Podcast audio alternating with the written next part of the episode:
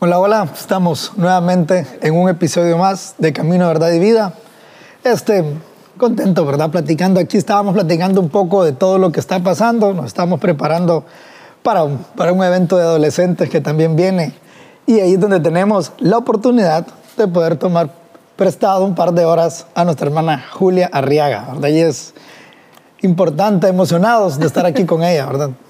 Sí, bueno, contarles un poquito cómo conocí a Julita, todo lo que hace. Eh, bueno, va a estar con nosotros primeramente Dios en gracia, así que bueno, viene de Guatelinda. Guatelinda. Y una vez le pregunté, le voy a contar Vamos, esto, vamos, le pregunté ajá. hace poquito, contame Julita, ¿qué, qué, qué es lo que haces para pues, poder ponerla en, en Y de- empezó y en tuviste- definición? Tres No. horitas después. Me mandó Ah, ok, pero y en resumen, Entonces, Julita, contanos un poquito todo lo que estás haciendo, eh, no solamente para, eh, porque habrán personas que, que yo creo que, que al, al escucharte hablar, yo quiero que también sepan que, que hay un contexto de experiencia, de estudios, obviamente, y yo creo que se valoran mucho más las Sí. palabras. Y también, pues, para que, para que la gente la con- conozca Sí, también. incluso solo con escuchar hablar. Pues ayer, ayer estuvimos nosotros platicando, solo con escuchar hablar va a decir, sí, sí sabe. Sí sabe. sí, sí sabe. Es cierto, es cierto. Julita, bienvenida. Gracias. Miren, emocionados ustedes, emocionada yo. Entonces, ese es, ese es un buen comienzo. Eh, pues por la gracia y bondad del Señor, estoy sirviendo desde hace 13 años más o menos, desde el 2010. Eh, lo que llamamos poblaciones vulneradas. Estoy sirviendo niñez, estoy sirviendo familias, estoy sirviendo eh, personas migrantes, estoy, estoy sirviendo en muchas áreas eh, que, que a mí la palabra me habló, que me tengo que hacer cargo del huérfano, de la viuda y el extranjero. Y yo dije, Señor, ¿cómo, cómo interpreto esto en mi día a día? Y desde el 2010 Él me ha llevado caminando en, en esto. Y a partir del 2014 se abren las puertas para que yo trabaje específicamente con adolescentes y con jóvenes adultos que han tenido pasados difíciles, eh, pero que el Señor en su amor quiere continuar mostrándoles su bondad y quiere restaurar esas historias, esos testimonios para su gloria. Y, y es así como empiezo a trabajar específicamente con, con jóvenes adultos y con adolescentes. Pues sigo trabajando con comunidades y, y- y con otras poblaciones, pero empiezo yo, yo a ver el trabajo del Señor en ellos y, y es así como conozco a mis hijas. Tengo hijas del corazón, como le decimos muchas veces en, en, este, en este mundo de la adopción y el acogimiento familiar. Eh, tengo siete hermosas hijas y, y al conocer a mis hijas y al recibirlas y al abrazarnos como una familia, empiezo a entender un poco más la necesidad real de los jóvenes adultos, de los adolescentes y, y de cómo trabajar. Y por supuesto el Señor nos habla de equiparnos, entonces eh, me entreno, estudio, leo, es mi, mi día a día y, y así es como he estado caminando en el Evangelio. Es, es el llamado que, cómo se traduce ese llamado para todos en mi vida. Es muy diferente decir, no, es que trabajo en organizaciones vulnerables, apoyando. Eso significa de que, que entro o, o que empiezo mi servicio a las 12 de la tarde y termino a 6 de la tarde. Pero es diferente decir, no, no, aparte de ser un trabajo, es mi día a día. Tengo siete hijas de corazón que he adoptado, que, o sea, es muy diferente ese contexto en decir, nada más es mi trabajo o es mi vida, pues su Sí, vida no, no sé si te prácticamente. acordás que en algún momento habíamos platicado, Julita, te, les, cuento- les contamos a todos, que algunas veces seccionamos el servir a Dios de lo que hacemos Sí. a diario, pues, ¿verdad? Entonces, algunas veces, por ejemplo, eh, yo creo que es algo que, que expliqué hace un tiempo, que es algo que, que me ha quitado un gran peso de, de religiosidad encima. Por ejemplo, decir, no, pues yo estoy sirviendo de 6 a 9 de la noche y después me toca ser papá. Y después me Sí. toca ser esposo. Pero si seguís, si haces esa labor de papá y esa labor de esposo acorde a lo que Dios dice, seguís sirviendo en todas tus funciones. Entonces yo creo que aquí se De que saborea. no hay un horario, sí. Exacto, no hay un horario, porque dice todo lo que hagáis, ¿verdad? que sea como para la gloria de Dios. Entonces me gusta mucho que yo le, le decía esa vez en la prédica a Julita que no nos desconectemos, pero el ejemplo de Julita creo que es todavía más eh, digerible ¿verdad? para entenderlo. ¿verdad? Sí, eso es lo iba, porque ya no, no es un trabajo, no es un servicio, no es lo que hago part-time, no. Es su vida, es una experiencia muy diferente. O sea, ¿cómo, ¿en qué momento es decir, esto se, ya se volvió más allá de, de un servicio? Fíjate que para, mí lo que estabas diciendo ahorita me, me, pega mucho porque yo tuve que entender también eso, ¿verdad? Que lo que hago en mi día a día es servicio siempre. Claro. Si, si la persona que nos vino a servir el café hace un ratito está sirviéndole al Señor, independientemente si nos sirve el café a nosotros o a sus hijos. O sea, e-, ese es su servicio al Señor y a veces hacemos esa distinción sin recordarnos que no es de, ah, bueno, en la iglesia solo va mi espíritu y en el resto del día está mi cuerpo. No, somos seres integrales y como somos creyentes y como somos seguidores de Cristo, no solo somos seguidores de Cristo en la iglesia, sino que somos seguidores de Cristo siempre. Entonces, cuando, cuando vos le servís un vaso de agua a tu esposa, estás sirviéndole a tu esposa. ¿Te acuerdas que hablamos del servicio? Sí, hace dos segunditos. Sería bueno que, que, que, lo, que lo recordaras un poquito. Hablábamos de que en la iglesia o en todos lados, cuando hablamos de servicio o ayuda, rápidamente es el que ayuda. Ajá. ¿Y, el, ¿Y, el, que es servido. Y el que es servido. Pero la Biblia, cuando habla de idónea, de, de, ayuda idónea, habla de esa palabra de ser, que es una cualidad de Dios. Entonces, cuando servimos a alguien, no nos ponemos debajo de ese alguien. Dice, el mayor es el que sirve. Pero nosotros realmente lo hablamos, pero no lo entendemos. Por ejemplo, yo le digo a alguien, eh, no sé, Julita, eso está, está muy bueno tal vez hablarlo como un inicio, ¿verdad? Pero eh, una esposa que le cocina a sus hijos y, a su esposo. Ahora la cultura te dice que eso es un servilismo, eso es aquí, pero en la iglesia pareciera que también se, se, se, puede entender así, pero igual lo hacemos. ¿Me entendés? Sí, estoy todavía un poquito, necesito que... Cuando Dios dice que esto ayuda, no significa que es un... No es una posición arriba, sí, una porque posición estamos hablando abajo. de una cualidad de Dios. Todo lo contrario, es una posición arriba. Cuando yo te sirvo, yo subo. Pero en el mundo en el que estamos, Ah, lo bueno. vemos lo contrario. Luis es la- el que me ayuda. Ah, por ende, él está Ajá. bajo tuyo. Ah, ok, sí, sí. ¿Me sí, entendés? Oye, sí. eso, eso estábamos Sí, hablando, sí. ¿verdad? Pa- Para mí lo que acabas de decir, eh, y, y- y lo, lo pienso yo en, en- en lo que vi creciendo, que eso me ayudó mucho, estoy tan agradecida por, por mis papás, porque a pesar de que mis papás son de generaciones anteriores, ¿verdad? Mi- mis papás están en sus 60 y así, eh, yo crecí viendo a mi papá haciendo cosas en la casa. O sea, mis papás los dos son profesionales. Entonces, no, ellos tenían sus acuerdos, mi mamá trabajaba ciertos horarios y así, pero si mi papá llegaba a la casa y era hora de comer y mi mamá todavía no había llegado, él cocinaba. Y para mí como hija no era así como, ¡ah! cocino. No, ellos eran un equipo y ellos se servían entre ellos, ellos nos servían a nosotros. Y yo creo que muchas veces oía gente decir, ala, es que qué bueno que su esposo ayuda. Ala, es que-". Ajá. Y era así como, sí, todos ayudamos, o sea, Todos somos un, sí. un equipo. Entonces, como, como a veces no entendemos el servicio, a veces creemos, no, si no estoy en la iglesia, en un equipo de servicio sirviendo todos estos sirvo. servicios, no sirvo. Y esa frase terrible que se usa muchas veces de manera muy hiriente, que el que no sirve, no sirve. Y, y- y yo recuerdo que, que para mí eso era muy conflictivo porque yo sí veo específicamente, y cuando hablas del, del mundo de ahora, lo, lo puedo pensar en amigas mías o en gente que yo quiero que se dedica a su casa. Ellas están sirviendo. Si tienen hijos pequeños, no, no voy a esperar yo que estén en, en- en una iglesia 24/7. Están sirviendo a sus hijos. Entonces, Perdón, y sirven a Dios porque antes de ser tus hijos, son hijos de Él. Sí, Es como que le estás exactamente. pagando a alguien para tus hijos, pero vos no lo contás como ser. No, pues te estás, Es parte de- estás es- sirviendo a Dios porque sirven a Sí, tus sí, hijos. todo el-. Entonces, para mí, y, y- y yo recuerdo que ayer lo platicamos un poquito también, para mí yo veo qué es lo que me está diciendo la, la palabra de Dios del servicio y del amar y del cuidar. Y yo en su momento pensé, yo puedo hacerlo. Mm. O sea, si yo puedo abrir las puertas de mi casa, las voy a abrir. Si yo puedo recibir, y, y al inicio de manera muy ingenua, ahora ya puedo decir un poco mejor cómo es la cosa y ya no romantizarla y, y- y- ver lo beneficioso que es.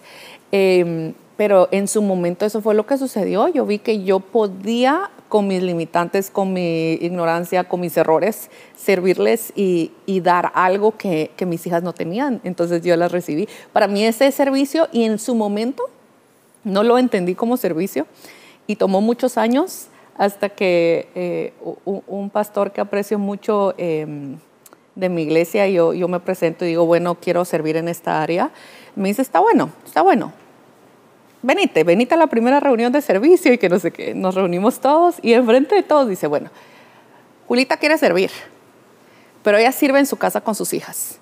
Así que de todos es responsabilidad ver que ella no se vaya a estar quemando y no vaya a estar descuidándose ella misma por querer servir aquí también. Y si en algún momento miran que es demasiado, háblenle. O me hablan a mí y hablamos entre todos. Y para mí fue así como la mejor forma de, ponerme a cuentas, ¿verdad? La mejor forma de decirme, ok, esta es la línea base, no te tenés que desvivir por servir aquí adentro porque vos estás sirviendo en tu casa constantemente. Porque bueno es que también se entienda eso, el, pues el pastor o el líder, de que, mira, tu casa es, es lo primero, ¿verdad? Y no puedes venir y, y perder tu energía, tu fuerza y luego entregar algo a medias en casa. Es que, bueno, es, yo vuelvo otra vez, porque lo dividimos, lo que la vida de Julieta nos está diciendo. Por eso, pero hay que entender eso. Pero, pero no lo dividamos. No, Para mí, yo creo que la clave es eso. No, dividir, no, separarlo. no lo separemos. Sí, estamos bien. Entonces es bien bonito porque sos una versión, es la misma versión del servicio en todos lados. Sí, en el tema, en el tema anterior Perdón, no tiene nada que ver con el tema que vamos a hablar, ¿verdad? Sí, pero, no, no, pero parte de Ahora está conectado. Ahora, una cosa es que para alguien que, que, quiera medio malentender o que tal vez se conectó tarde, para, para mí la, la, la, la práctica que nos da el servir en la iglesia, el poder servir al cuerpo de Cristo, el poder, incluso yo lo veo en un verso donde dice que, que aquella mujer que se llamaba, ay Dios mío, no recuerdo, pero dice que escondió a los profetas en cuevas de 50 en 50. El significado de ese nombre que los esconde es, servicio, es decir, que el servicio nos esconde a muchos jóvenes, él nos compromete, nos hace entender el corazón de Dios. Yo creo que ahí te, seguramente cuando y, yo creo que para mí el, el, servicio, como muchas cosas en el Evangelio, es hacer músculo. Mm. Lo que hablábamos hace un, un, rato, ay, ni me acuerdo si era contigo que le estábamos hablando, pero de, de rendir. hoy, hoy estaba hablando mucho, para variar, uh, de, de, rendición de cuentas y de poder los unos con los otros. Ah, no, fue en la radio. Eh, de, de, rendir cuentas. Vamos a me da hasta pena que haya dicho No, está bien, está bien. Pero estábamos hablando de cómo como hermanos, nos, pero lo hablamos anoche también, cómo nos exhortamos, cómo nos tenemos que confrontar en amor. Ese es un músculo que si lo practicamos lo suficiente cuando viene nuestra autoridad a decirnos, mira, eso está mal, ya no es aquel choque o aquella pelea, sino que ya ha formado la humildad en nosotros a reconocer, si primero me equivoco y me equivoco un montón, y si otros se pueden dar cuenta y me pueden decir, en amor y lo voy a recibir así. Entonces el servicio es así. En la juventud, eh, en incluso adolescencia, si estamos sirviendo y todo, estamos ejercitándonos en el Evangelio para que cuando nos toque en nuestra casa servir a nuestra familia y tal vez no estar 24/7, que nunca es bueno 24/7 en la iglesia por muchas razones, pero eso lo vamos a hablar después, eso ya va a estar ejercitado. No nos va a costar servirle a, a, nuestro cónyuge, a nuestros hijos, porque ya está eso ejercitado. Sí, yo creo que ponemos nuestras coronas humanas por nuestros trabajos. Hay gente que es gerente general de una compañía y viene a servir aquí a un parqueo. Es lindo porque olvidamos eso. Entremos al tema. Sí, bueno, sí. No, es que, por ahí va, sí, es que, aunque todo, no lo veremos ahorita. Todo, todo empezó por parte de en qué momento pasó a ser un servicio, entre comillas, ¿verdad? A ser parte de su día a día, porque nos platicaba que tiene siete hijas, de corazón, o sea, en adopción, ¿verdad? Que ya es muy diferente. Entonces me imagino, bueno, no me imagino, tengo una pregunta es, el proceso de, de sus hijas, ¿vienen porque mm, eh, la rescató de una familia, porque fue una casa hogar? ¿Cómo es, cómo decide estas siete personas, estas siete niñas? Esa es la, la pregunta del millón de dólares.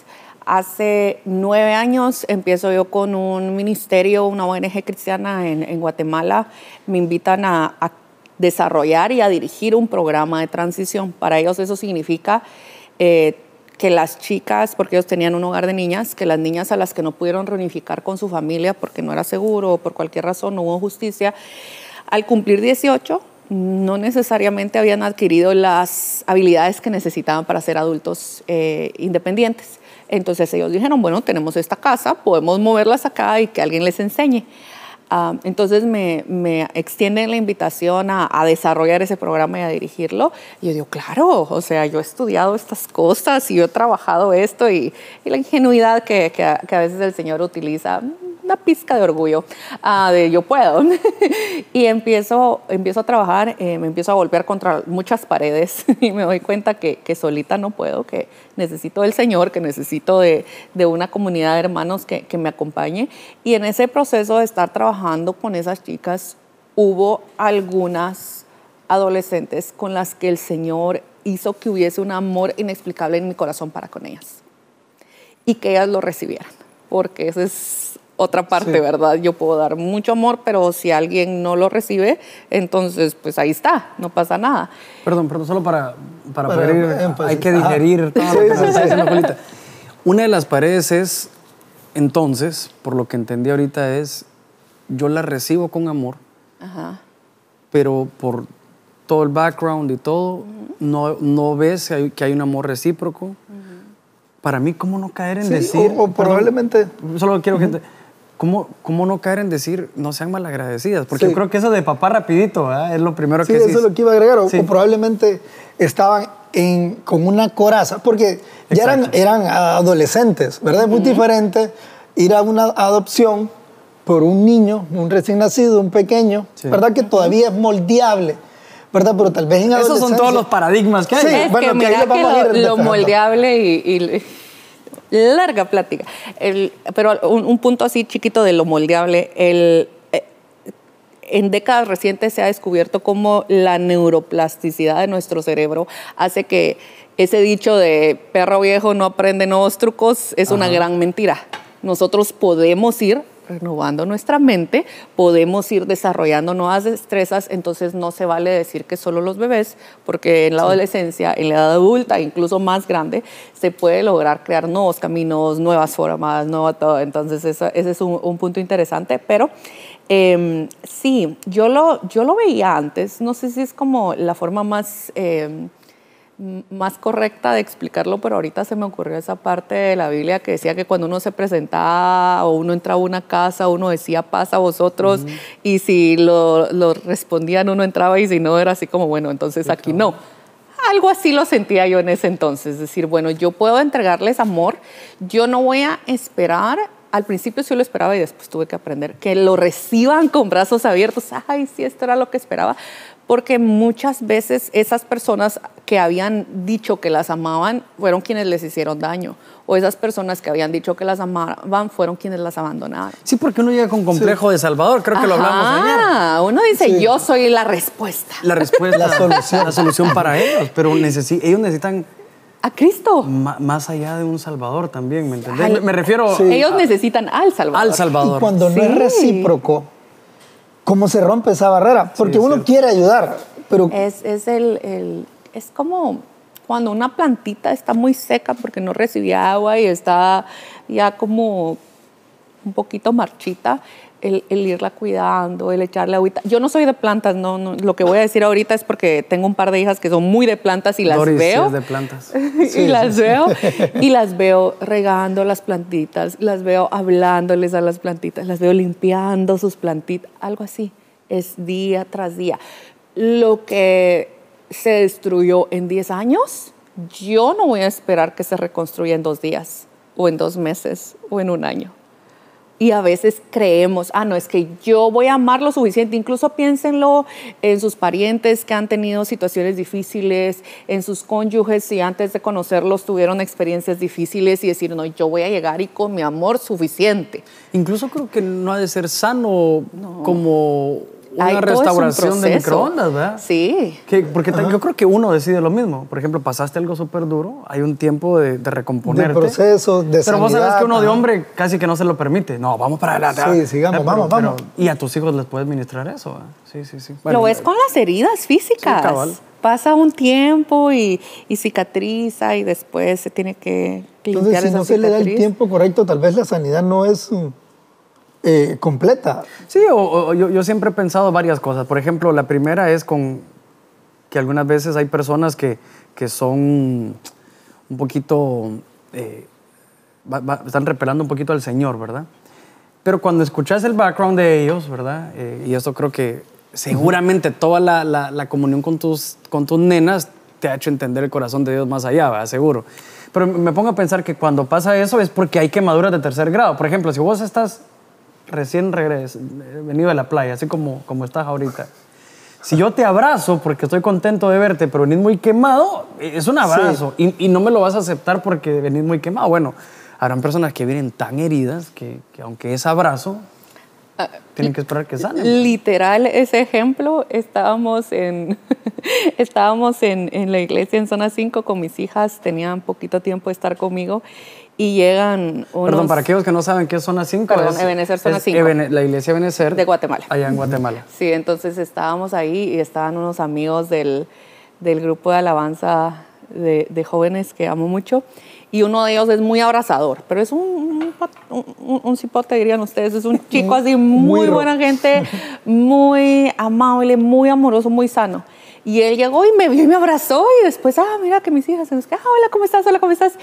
Y se acercó a una de mis hijas, que ya no es mucho de contacto físico, mm. y literalmente lo empujó y salió volando el, el muchacho. Y, pero él, gracias a Dios, reaccionó muy bien y le dijo, ah, la voz, discúlpame, perdóname, no, es que yo abrazo cuando saludo, pero... y ella ya no se sintió tan mal porque esa fue su reacción. Años después ella era la que llegaba y lo abrazaba. O sea, pero es, es un proceso, es un proceso porque a veces a la gente la han lastimado con contacto físico.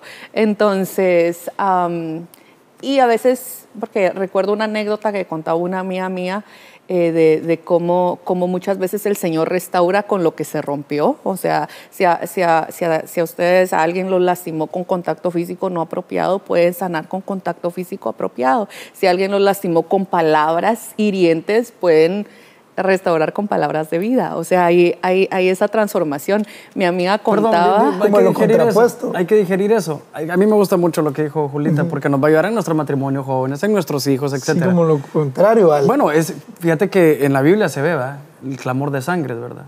Es el, el clamor de sangre de Caín, ¿verdad? De, de, Abel y el clamor de sangre del Señor.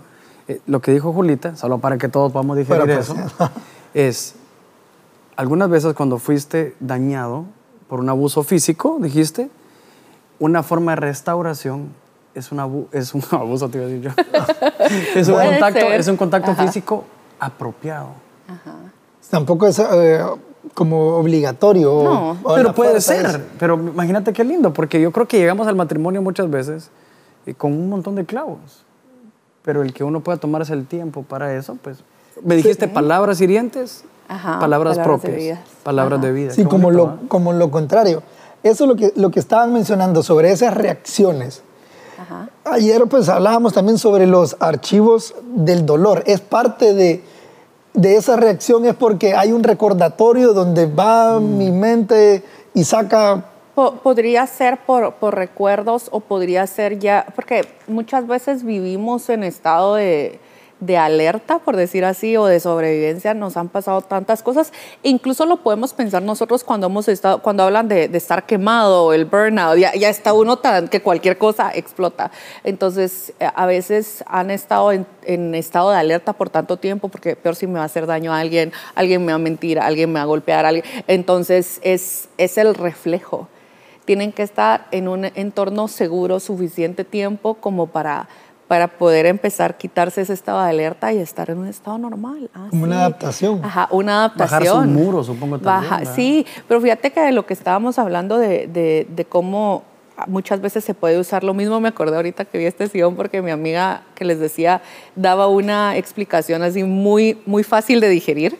Ella vive en el norte de, de América y ella contaba que hubo una vez que se inundó su sótano se inundó su sótano, una de las tuberías se rompió y eran aguas negras, entonces todo estaba inundado y feo.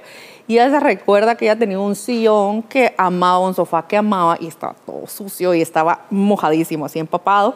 Y ella decía, ¿cómo limpio yo ese sillón lleno de agua sucia? Con agua limpia.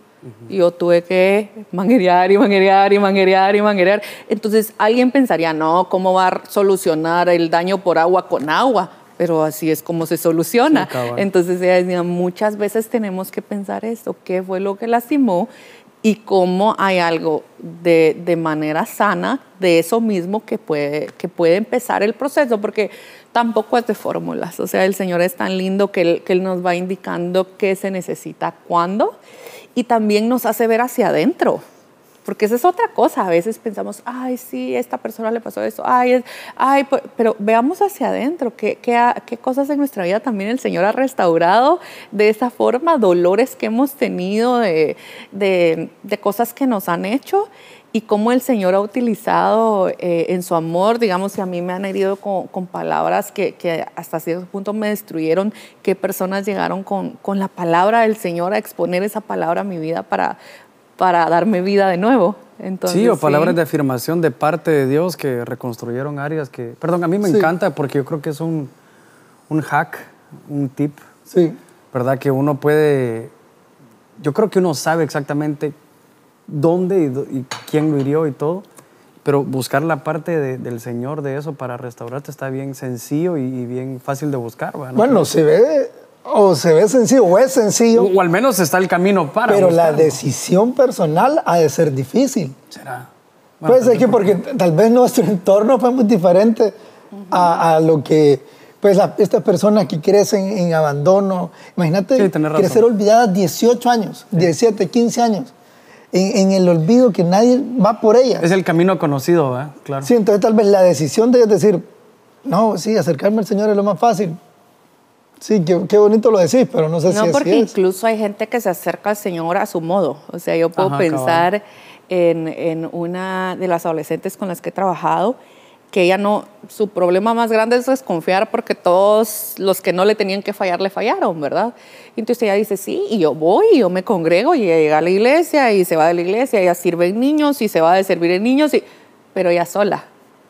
No hay no comunidad, comunidad, no hay amigos, no hay... Y es así de, no, pero ¿cómo, ¿cómo la ayudo yo a confiar? Yo soy muy cuidadosa en lo que yo prometo, yo soy muy cuidadosa en lo que yo le digo si yo sé que algo es dudoso de que se llegue a hacer, no le digo, mira, vamos a hacer tal cosa, sino que le digo, recordame un par de días antes para ver si puedo hacer este espacito y lo hacemos. Porque ya sé que una de las cosas que le afecta más a ella y que va a hacer que nos distanciemos es que yo le diga sí y después no lo haga porque ya ha pasado eso toda sí. su vida. Entonces es, es, ir viendo esas cositas, ir viendo cómo, y, y muchas veces, porque a veces eh, eh, puede tener crisis y a veces puede enojarse y decirme, no, es que no confío en nadie o algo así. Y yo le digo, bueno, hay varias personas en su vida que, que, que el Señor eh, tiene cerca de ella para que trabajemos así. Y yo le digo, fulanita, ¿te ha mentido en lo que? No. Sutanita, te ha... no y yo te he mentido en algo que te he dicho. Ah, bueno, entonces yo creo que sí tenés al menos un par de personas en las que puedes confiar. Sí, porque creo que se puede entrar también a un victimismo eterno que, que, que puede sí. que, que, sea un, un, arma del enemigo sí. para no sacarla. Sí, más para como recapitular también, bueno, de la parte como de romper barreras, hay un proceso, hay un tiempo de sanidad, hay un tiempo donde ah, pues se espera, ¿verdad? Este, también pues, nos mencionaba que si fueron heridos con palabras pues dañinas. Hay un es, hack ahí. Hay un hack que es ser lo contrario, ¿verdad? Palabras de amor, palabras de afecto. Pero también nos mencionaba, y, y quería buscar el punto de llegar, también nos mencionaba sobre un entorno seguro, ¿verdad? Porque aquí no solamente es, esto es una plática porque, no, es que tenemos, eh, quiero adoptar a alguien o quiero no. Puede ser que mi pareja haya sufrido de abandono y yo tener hacks. Igual puede yo, ser, ¿eh? Puede ser que yo haya sufrido de abandono y ver decir, ah, bueno, lo que me hace falta a mí. Y no estamos más. hablando solamente de abandono, de cualquier no. herida de la niñez. Sí, así creo estamos, que así, así se va a llamar, creo que el Sí, heridas de la niñez. Heridas sí. de la niñez. Puede ser de que... ¿Te parece o no muy? Está bien. ¿Le, puedes, le podemos Sí, cambiar le el nombre en el camino. Podemos pensarlo, no Ok. se me ocurre Entonces- otro, pero está bien. Nos hablaba sobre, sobre el entorno seguro. Sí. ¿Cómo logramos ese entorno seguro para las personas? O sea, ¿cómo logramos que, que se sientan parte, que se sienten, generarles confianza? Yo, yo ahorita que dijiste entorno seguro y, y vi- vino a mi mente una enseñanza que hacía una amiga de, de que ella explicaba entorno seguro y ella decía relaciones dadoras de vida. Y ella cuando decía relaciones dadoras, dadoras de vida siempre decía en comunión con Cristo y en comunión entre nosotros. Y ella hacía la cruz siempre así, en comunión con Cristo y en comunión entre nosotros. Eso es lo que te hace ver. ¿Cómo puedo dar yo un entorno seguro? Un entorno en el que yo no voy a juzgar severamente. Hablábamos de poder eh, confrontarnos en amor. Confrontarnos en amor no es juzgar. exponer la palabra y exhortarnos con la palabra no es juzgar. Entonces, digamos, un entorno seguro no es, por ejemplo, que tal vez alguno de ustedes me dijo, ay, mira, eh, ¿qué opinas de esto? Y yo les digo, ah, sí, tené cuidado con esto. Y de ahí no me escucharon, por cualquier razón pensaron que estaba loca, que es válido. Y hicieron otra cosa y después pasó algo malo y, vienen conmigo y me dicen, ah, mira, pasó tal cosa. Y yo, sí, te lo dije, ¿ya viste? Es que no escuchas. La próxima ya no me van a decir. Esa es característica de un entorno no seguro. De un entorno no seguro. Ajá, un red flag de un entorno no seguro. El entorno no seguro, por lo que dice Julita entonces, es cuando vos le estás diciendo, te lo ah, dije. te lo dije. Esa es característica de un entorno no seguro. Pero, porque será que no estamos dando el consejo de, sano, sino que más bien nada más queremos tener la razón. Las dos cosas probablemente.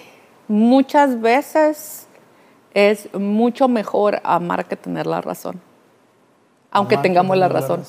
Pero a veces si tenemos la razón y lo expresamos de una manera no apropiada, podemos herir más. Ajá. Entonces, muchas veces es mejor amar que tener la razón. Entonces, por ejemplo, si pasa la misma situación y ustedes vienen y me dicen, ay, yo les diría así como, ay, qué terrible. En verdad, si es algo de orar, miren, oremos. Si es algo de reparar, miren, ¿y cómo le hacemos para repararlo? Con eso yo puedo hacer un entorno seguro y puedo ayudarlos más que diciéndole, se los dije, ya vieron, es que no escuchan. Sí. Y, eso aplica para los padres. Sí, eso es realmente todo lo que escucho es aplicado y para, sus parejas, y digo sus parejas porque soy soltera, ¿verdad?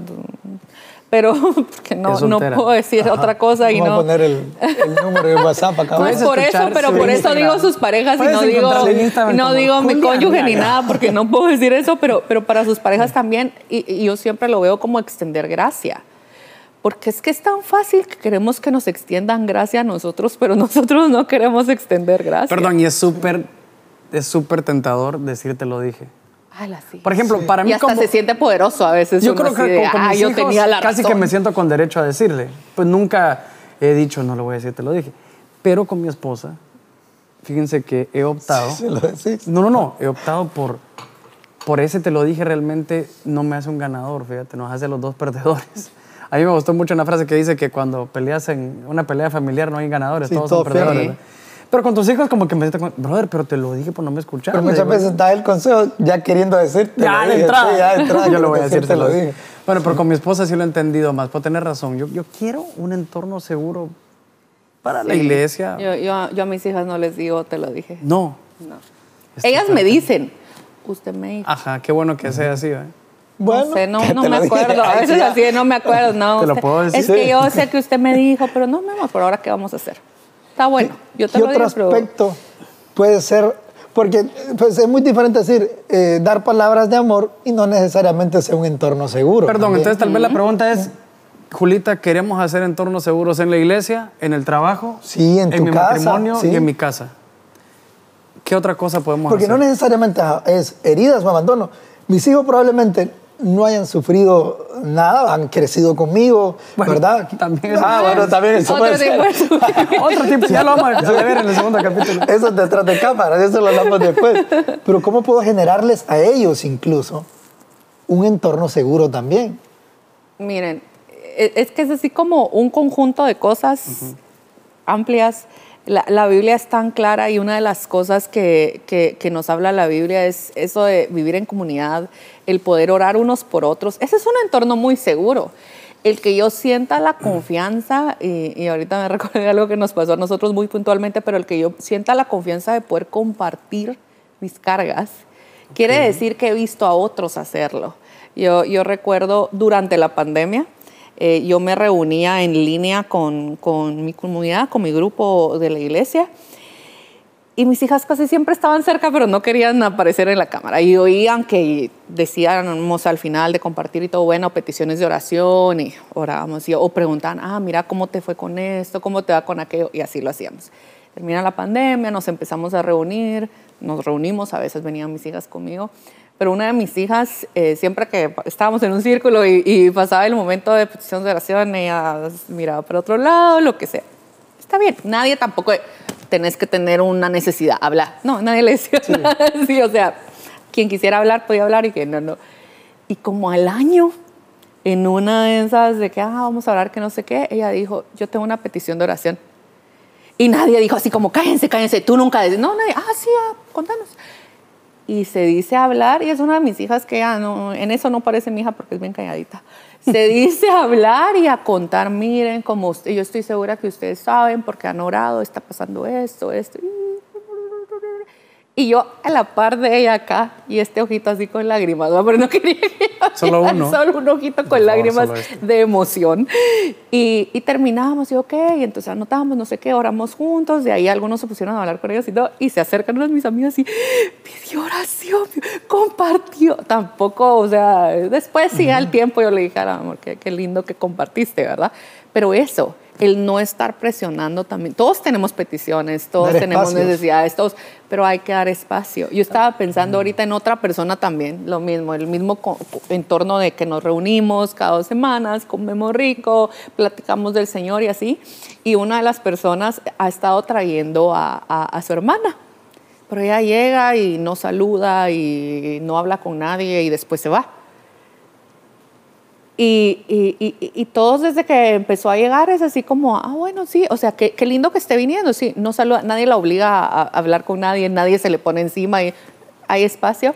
Y algunas veces pensamos que esa es la respuesta, anda, hablarle a ella. Sí. Ah, como que presionamos el momento. Pero fíjense que con ella nos ha pasado algo bien interesante porque el hermano nos ha contado que cada dos semanas, el día antes, ella le pregunta, ¿vas a ir mañana? Yo quiero ir. Mm. Entonces ella lo que necesita es espacio.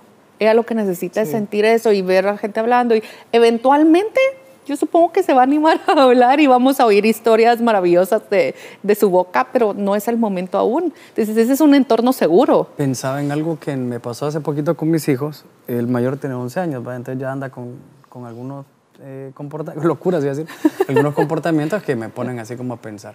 Pero rapidito les cuento. Viene mi esposa y dice, eh, Germán, vení, fíjate que Germán Roberto siente esto y esto con vos, que no sé qué, que aquí, que allá. conmigo, yo, el, el, padre más padre que hay, el más cool. El más cool. no, yo llego a su cuarto y le digo, brother, mira tu mamá. Ey, ¿qué te pasa? No, no, no, no, le digo, mira, brother, mira, tu mamá me contó esto, ¿qué ha sentido? Aquí, que, que, que no sé qué. No, que papito, pero ah, y trato de hablar con él. Me cuenta el otro día, Mónica, que le dijo, mamá, yo te quiero decir algo tú sabes de que no puedo volver a contarte las cosas, ¿verdad? Y yo me quedé, qué mala manera de abordar las cosas en mi propia sabiduría pensando que era bien. Entonces, un entorno seguro debe tener algún, algún grado de confidencialidad porque creo que podemos pecar en eso, que el entorno se vuelve tan inseguro porque en vez de poner tu, dice, decía Julita, vas a compartir la petición de oración, pero no de la, de la otra gente. ¿Verdad? Hey, miren, oremos por Luis, que Luis me contó de que no, sí, sí, sí, ¿no? sino que es, sí tiene que ver con Típico de oremos por mi esposa porque le está pasando no sé y la esposa no quería contar nada. Sí, o, el chisme creo yo que se vuelve... ¿En qué momento va a llegar un punto donde tenés que pedir apoyo? Sí, pero que sea de uno para mí creo yo que la, confidencialidad creo que es clave para tener un entorno seguro también. Yo creo que en lo que decís en algún momento puedes tener apoyo, pero digamos yo tengo gente cercana con la que yo puedo hablar y decirles... Y vos lo elegís. Y decirles, mira, estas situaciones. Y ellos saben que es así de, bueno, yo voy a orar por esto, pero no le voy a decir a sus hijas, ah, me contaron que... Te... No, ellos están orando porque parte de lo que ellos hacen como acompañamiento conmigo, como ser mis hermanos en Cristo, es que oran por mis mm. peticiones sin publicarlas, ¿verdad? Sin hacerlas, hacerlas noticia a todos. Y... Sí, a mí me tocó aprender así, similar, pero fue en una administración en Teams cuando veníamos empezando, ¿verdad? Aquí con los adolescentes. Me cuenta su problema, ¿verdad? durante la prédica y yo me acerco al que está predicando como queriendo yo pedir apoyo. Fíjate, ¿quién tiene esto? ¿Será que puedes orar por él? No sé qué dijo en la oración, pero el brother cuando termina la oración me queda viendo como, ajá, como diciendo, me fallaste. Pues. Y dije yo, no sé qué le habrá dicho en la oración, pero sé que fallé. Creo que, que es un equilibrio, porque también, por ejemplo, lo que decías que te, que te dijo Moni, el, el, el decir, sí, sí, está bien, me estás contando, yo voy a ver cómo lo voy a abordar, pero que, que, eventualmente tus hijos sepan que van a haber cosas que, que se van a contar entre ustedes y está bien. Claro. Y está bien. Entonces yo a veces, eh, con, con adolescentes o con mis hijas, oigo, y si yo sé que alguien más está involucrado, es así como, bueno, lo podemos trabajar por ahorita y podemos ver herramientas, pero eventualmente vas a tener que enfrentar esto. O sea, no va a ser un secreto eterno que esto pasó, no, se tiene que trabajar. Ahorita no estás lista, está bien, pero empecemos a ver cómo hacer para que estés lista para también poder hablar con esta persona. Sí, mi énfasis es, creo que el entorno seguro debe ser seguro, que nada Sí. se va a salir, ¿verdad? Yo creo que tal vez en la iglesia algunas veces creo que contamos los problemas de la gente un poquito más Sí. de la cuenta y se vuelve un entorno inseguro. Solo estaba pensando con, con todo lo que hemos estado hablando, de las hijitas, de- del venir, habías hablado de ar- archivos. que- Archivos del dolor. Del dolor y, y- y creo yo que no se me puede pasar que Julita nos explicaba ayer que el cerebro o, o- Decide. o- quién. o- o el miedo te cuida, el, el miedo es un purificador, dicen, ¿verdad? Te cuida, ya no te parece aquí. Cuando hay algo latente, es fácil de decir, por aquí no, porque, pero cuando hay algo que tu cerebro decide olvidar, o vamos a ponerlo en términos más, más de, de iglesia, tu alma dice, aquí nunca más, y, y lo hablábamos ayer, ¿verdad? Sí. Que, que poco a poco soñás con eso.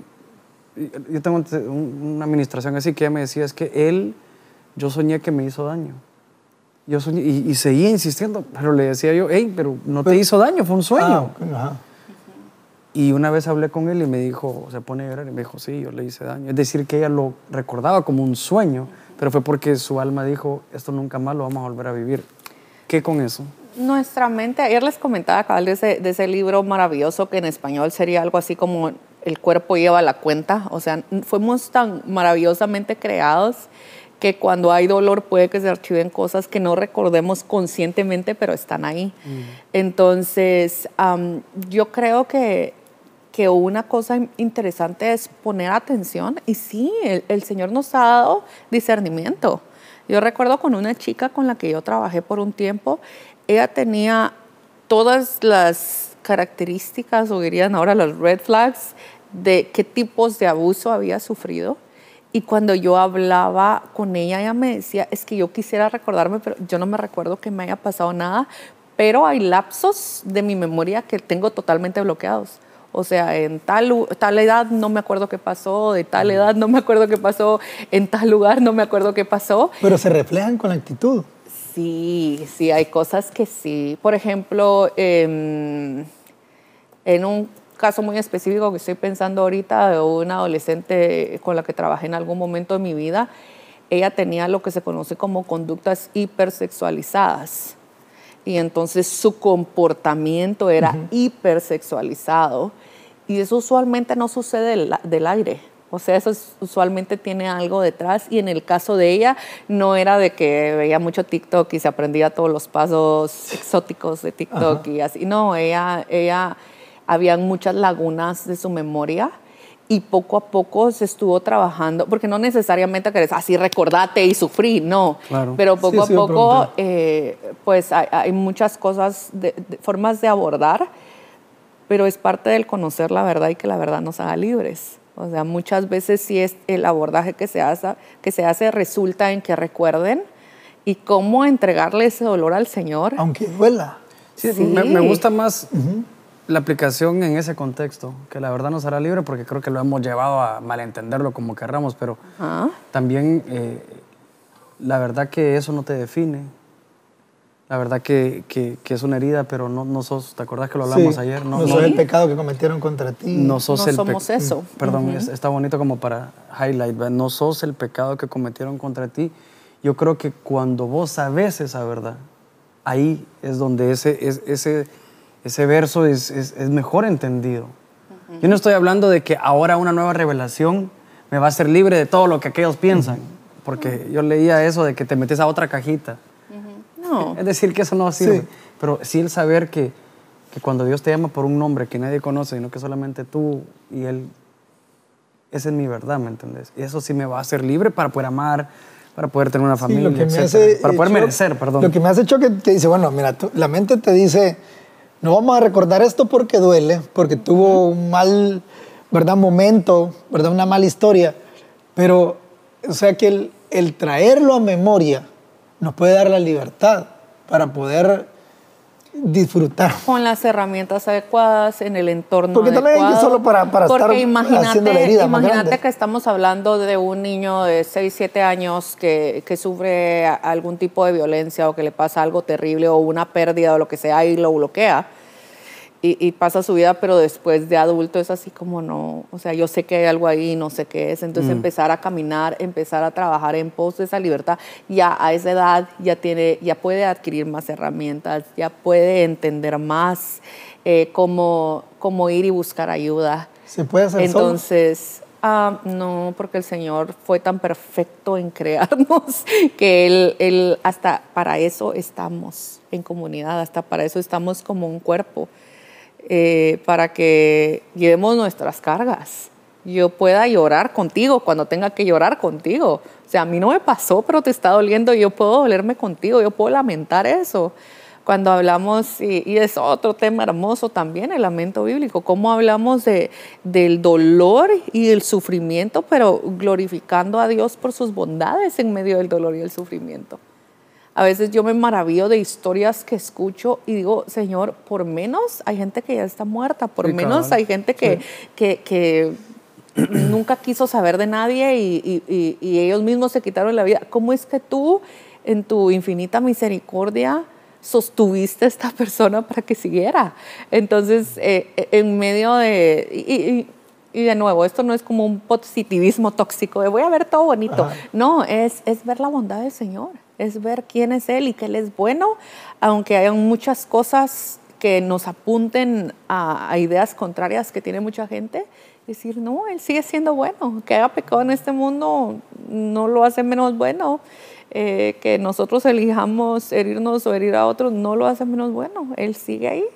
Él sigue ahí restaurando y, y rescatando historias y haciendo cosas maravillosas. Sí, estaba pensando un poquito aquel verso, estaba leyendo ahorita el, el salmo que, que David dice, ¿verdad? Que, que ¿quién- aquellos pecados que le son ocultos, líbrame, dice, ¿verdad? Aquellos pecados ocultos. Y yo decía pecados, ¿verdad? Y cuando habla en el original, me voy a poner bien bíblico ahorita para todos aquellos, cuando hablamos del original es que eh, la raíz en el hebreo o en el griego tiene varios significados, en el español lo simplifican, ¿verdad? Solo como porque a mí nos interesa que gente de iglesia entienda el programa, pero también gente de afuera, como lo hablábamos en la tarde, también puede entender.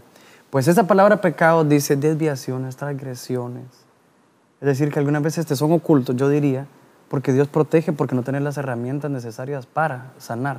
Dios no te va a traer lo que vos hablabas, un clavo de tu niñez para hacerte sentir dolor solamente Sí.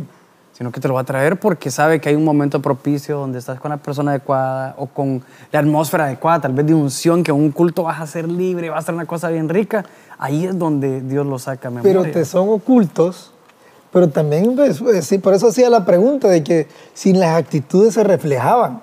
A mí me gustaría que, que nos contara, Julita, qué actitudes, porque incluso, Sí. pensemos en esto, si te son ocultos, Sí, no sabes por no qué sabemos, de esa manera. no sabemos todos, por ejemplo, por qué sos violento.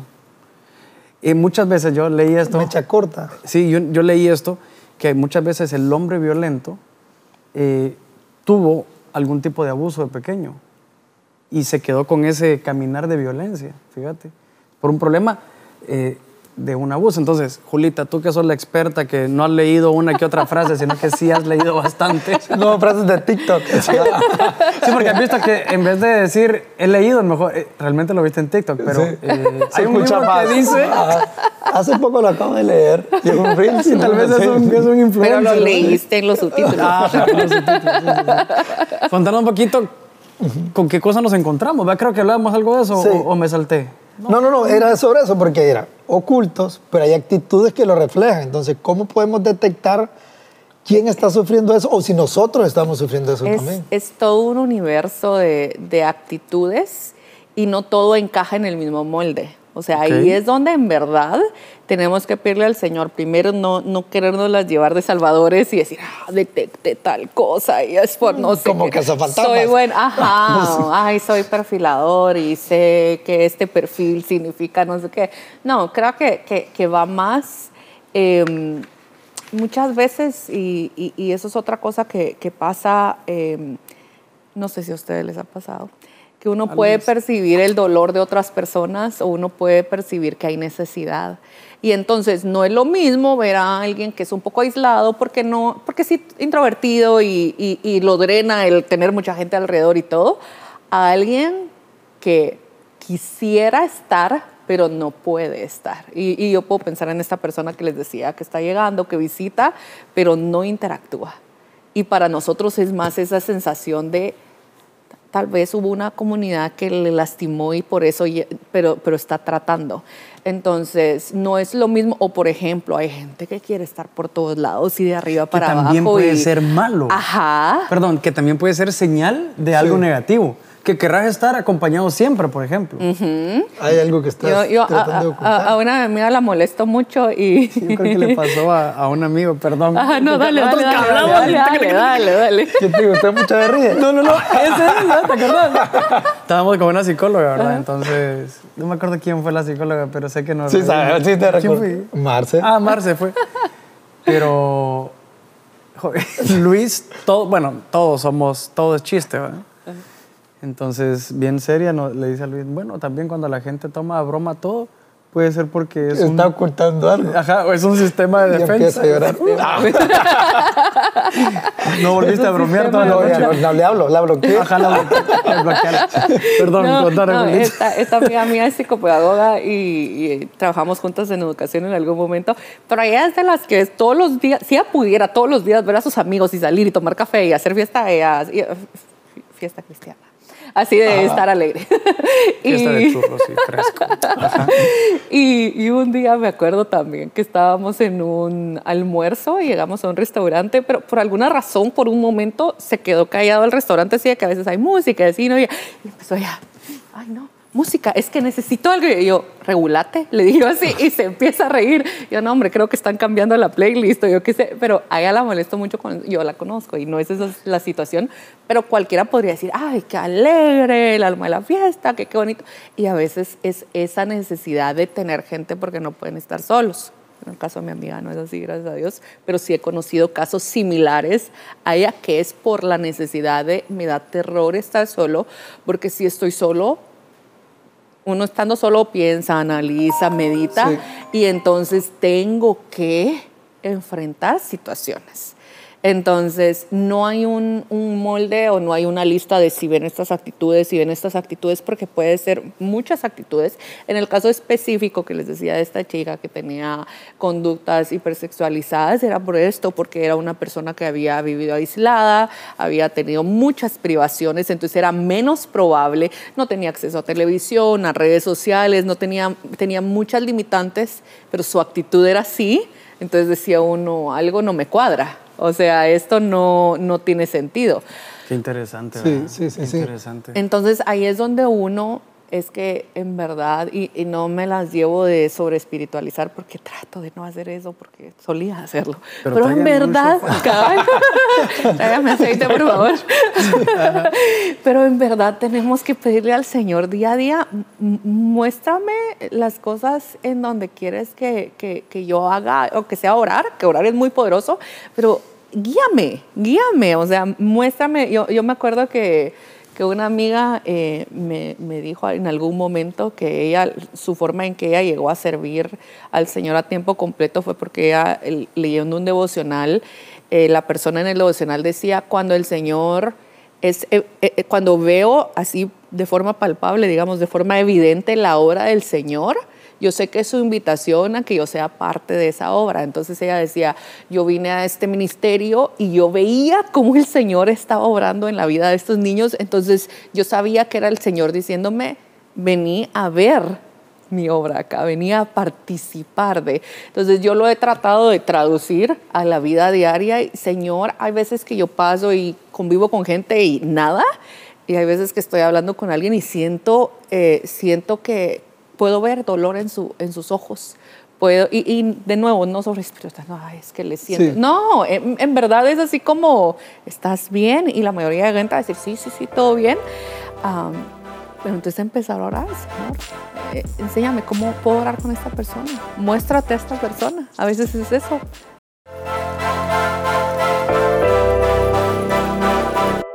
Hola, hola, espero estén disfrutando de este episodio así como nosotros lo estamos haciendo. Está tan cargado de información que hemos decidido dividirlo en dos partes. Damos por finalizada esta primera parte y te esperamos en la siguiente semana en Heridas de la Niñez, parte 2. Dios te bendiga.